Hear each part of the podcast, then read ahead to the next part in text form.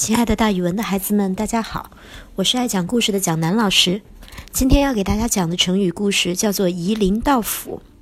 夷是怀疑的夷，陵呢是邻居的邻，盗斧呢就是去偷了一把斧子。从前呀，有一个乡下人，他丢了一把斧子，砍柴背柴回家的时候，突然发现斧子不见了，没法再砍了，他觉得特别恼火，想了想，别人也不可能偷啊。只有邻居家住的离我们家最近了，一定是邻居家的儿子把斧子偷走了。于是他就处处留意那个人的一言一行、一举一动。哎呦，他今天早上在树边上站了一会儿，一定是在想用我的斧子怎么能把这棵树砍倒。哟，他那天做饭来着，一定是觉得有了斧子以后可以多砍柴，做饭的时候可以更得心应手了。这个人怎么看邻居家，怎么像偷了斧子的样子？他天天坐在家里想呀想，想呀想，都想去找邻居打一架去了。最好是把邻居摁在地上，逼着他把斧子交出来，这样才解气呢。但是想想归想想，终究他还是没有去找邻居打架。为了一把斧子打架也不太值得。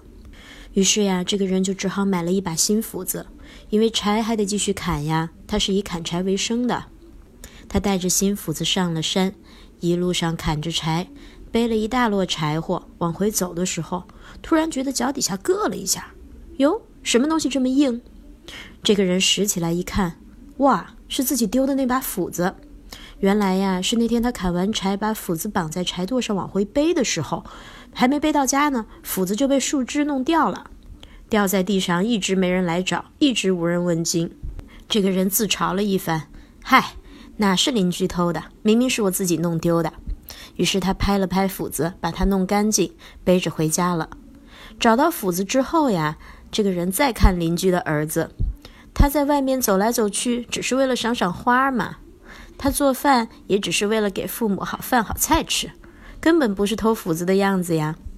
怎么看都不像贼了，还是一个老实人。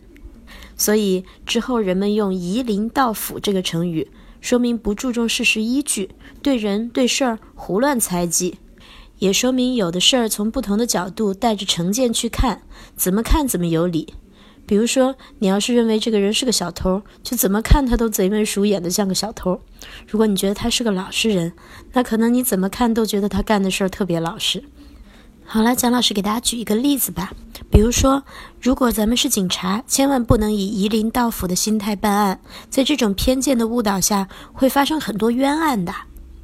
好了，今天的故事就讲到这儿，蒋老师跟大家明天见哦。